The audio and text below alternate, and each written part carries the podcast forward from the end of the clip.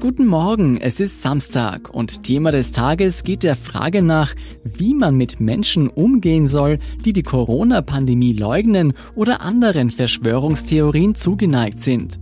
Eine einfache Antwort gibt es nicht, aber auf jeden Fall nicht ins Eck stellen, schreibt Kollegin Sonja Bettel im heutigen Lesestück unseres Schwesterpodcasts Der Standard zum Hören. Ich bin Jolt Wilhelm und mehr Folgen von der Standard zum Hören finden Sie bei Apple Podcasts, Spotify und überall, wo es Podcasts gibt. Also am besten nach dieser Folge gleich suchen und abonnieren. Dieser Podcast wird unterstützt von Mac Shark, der Apple-Experte in Österreich.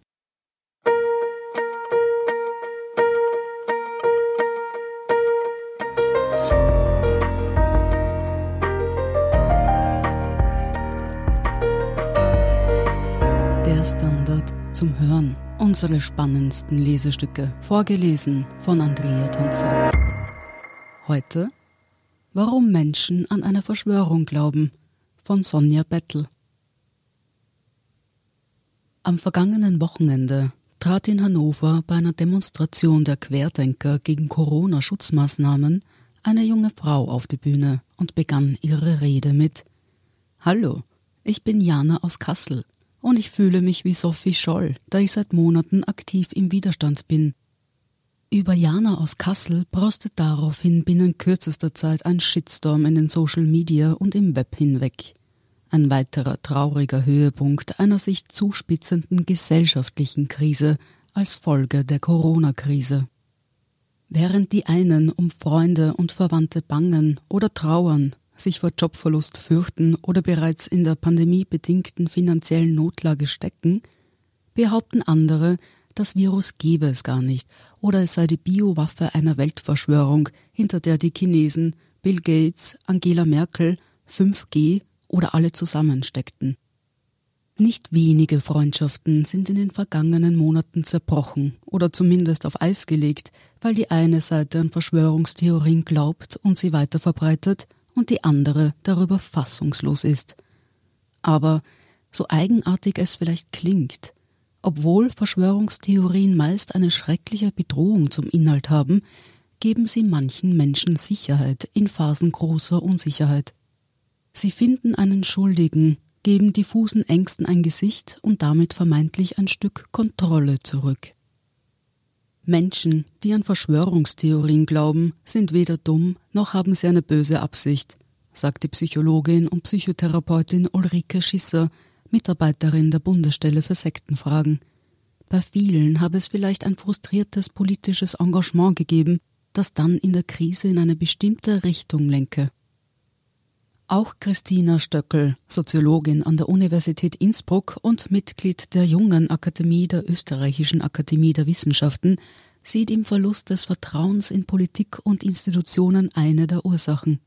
Menschen, die Verschwörungstheorien anhängen, haben das Gefühl, dass sie keine Macht haben, etwas zu ändern.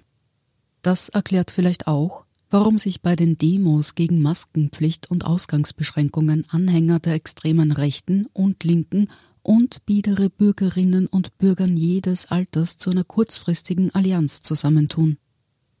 Seit den 1980er Jahren sei durch die Globalisierung das Vertrauen in den Staat geschwunden, sagt Stöckel.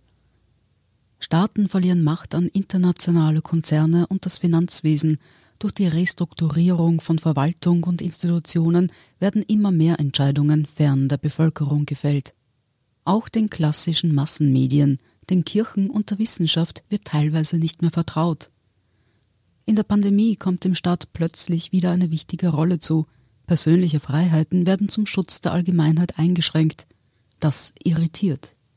Im Zeitalter der Individualisierung und Säkularisierung erzeugen Verschwörungstheorien auch ein neues Gemeinschaftsgefühl. Sie seien Pseudoreligionen, sagt Stöckel. Verschwörungstheorien versprechen keine Rettung, aber die, die daran glauben, fühlen sich als die Auserwählten und Opfer. So gesehen verwundert es nicht mehr so sehr, dass sich Jana aus Kassel mit der Widerstandskämpferin Sophie Scholl vergleicht, die von den Nazis hingerichtet wurde. Menschen, die die Gefahren des Coronavirus leugnen oder eine große Weltverschwörung dahinter vermuten, als Covid-Idioten und dergleichen zu bezeichnen, sei jedoch kontraproduktiv – warnt Klaus Christian Carbon von der Universität Bamberg. Mit seinem Kollegen Marius Raab führt der Ordinarus für Psychologie Experimente durch, die zeigen, wie schnell man Verschwörungstheorien Glauben schenken kann, wenn sie geschickt erzählt werden. Es könne jeder und jedem von uns passieren, dass wir solchen Erzählungen glauben. Sie hören, warum Menschen an eine Verschwörung glauben. Nach dieser Werbeunterbrechung geht es gleich weiter. Schwarz ist das neue Orange. Aber nur diese Woche. Denn bei McShark ist jetzt Black Week. Hol dir bis zu 50% Rabatt auf Apple-Produkte und Zubehör. Entdecke das Angebot des Tages auf McShark.at slash Black Week. Wir sind zurück mit Warum Menschen an eine Verschwörung glauben. In einem Experiment legen sie den Probanden Karten vor, auf denen vermeintliche Fakten über die Corona-Pandemie stehen und lassen die Testpersonen entscheiden, was sie als wahr oder glaubhaft und was sie als falsch oder unglaubwürdig erachten. Bei ihren Experimenten habe sich gezeigt, so Klaus Christian Carbon, dass Menschen sich sehr rasch adaptieren. Wenn wir ihnen milde, absurde Fakten vorlegen, sind sie skeptisch. Wenn wir ihnen aber zuerst extrem absurde Sachen vorlegen, glauben sie nachher die milden, absurden Sachen eher. Marius Raab erklärt, warum das so ist. Verschwörungstheorien sind oft komplexe, interessante Geschichten, in die man sich hineindenken kann und die einen Aha-Moment enthalten. Gute Geschichten funktionieren immer. Doch warum hat gerade die Corona-Pandemie so viele Verschwörungstheorien ausgelöst? Das liege einerseits an den Social Media, deren Algorithmen dazu führen, dass Verbreiter dieser Theorien immer mehr davon zu sehen bekommen, bis sie in einer Echokammer stecken, sagen Expertinnen und Experten. Andererseits, so Carbon, würden wir Lehrgeld zahlen für Entscheidungen und Direktiven, die nicht gut durchdacht oder geplant waren. Zum Beispiel wurde wegen des Mangels an Masken die Erzählung verbreitet, diese seien unwirksam, und jetzt plötzlich ist das Tragen von Masken Pflicht. Auch seien die meisten Staaten nicht auf eine Pandemie vorbereitet gewesen, obwohl man wissen musste, dass irgendwann wieder eine entsteht. Wenn Verschwörungstheorien hetzerisch, antisemitisch, undemokratisch und zerstörend seien, müsse man dagegen agieren, sagt Carbon. Es ist aber falsch, alle Menschen in einen Topf zu werfen oder sich gegenüber Menschen, die Verschwörungstheorien verbreiten, moralisch überlegen zu fühlen. Ulrike Schisser von der Bundesstelle für Sektenfragen, die in den vergangenen Monaten viele Anrufe besorgter Angehöriger und Freunde erhalten hat, empfiehlt, gegenüber Verschwörungstheorien klar Position zu beziehen, aber nicht deren Anhänger abzuwerten oder den Kontakt zu ihnen abzubrechen. Wenn jemand schon tief drinstecke in dieser Welt, habe es aber keinen Sinn mehr, über Fakten zu diskutieren, weil diese Fakten für die Anhänger nicht mehr existieren dann solle man besser nach den darunterliegenden Sorgen und Ängsten fragen, um wieder eine emotionale Verbindung herzustellen.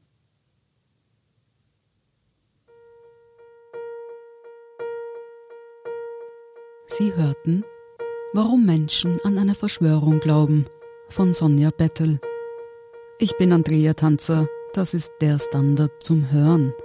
Um keine Folge zu verpassen, abonnieren Sie uns bei Apple Podcasts oder Spotify. Wenn Ihnen unsere Lesestücke gefallen, freuen wir uns über eine 5-Sterne-Bewertung.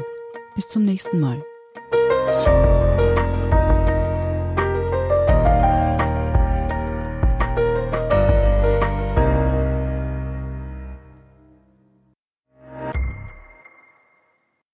Schwarz ist das neue Orange. Aber nur diese Woche.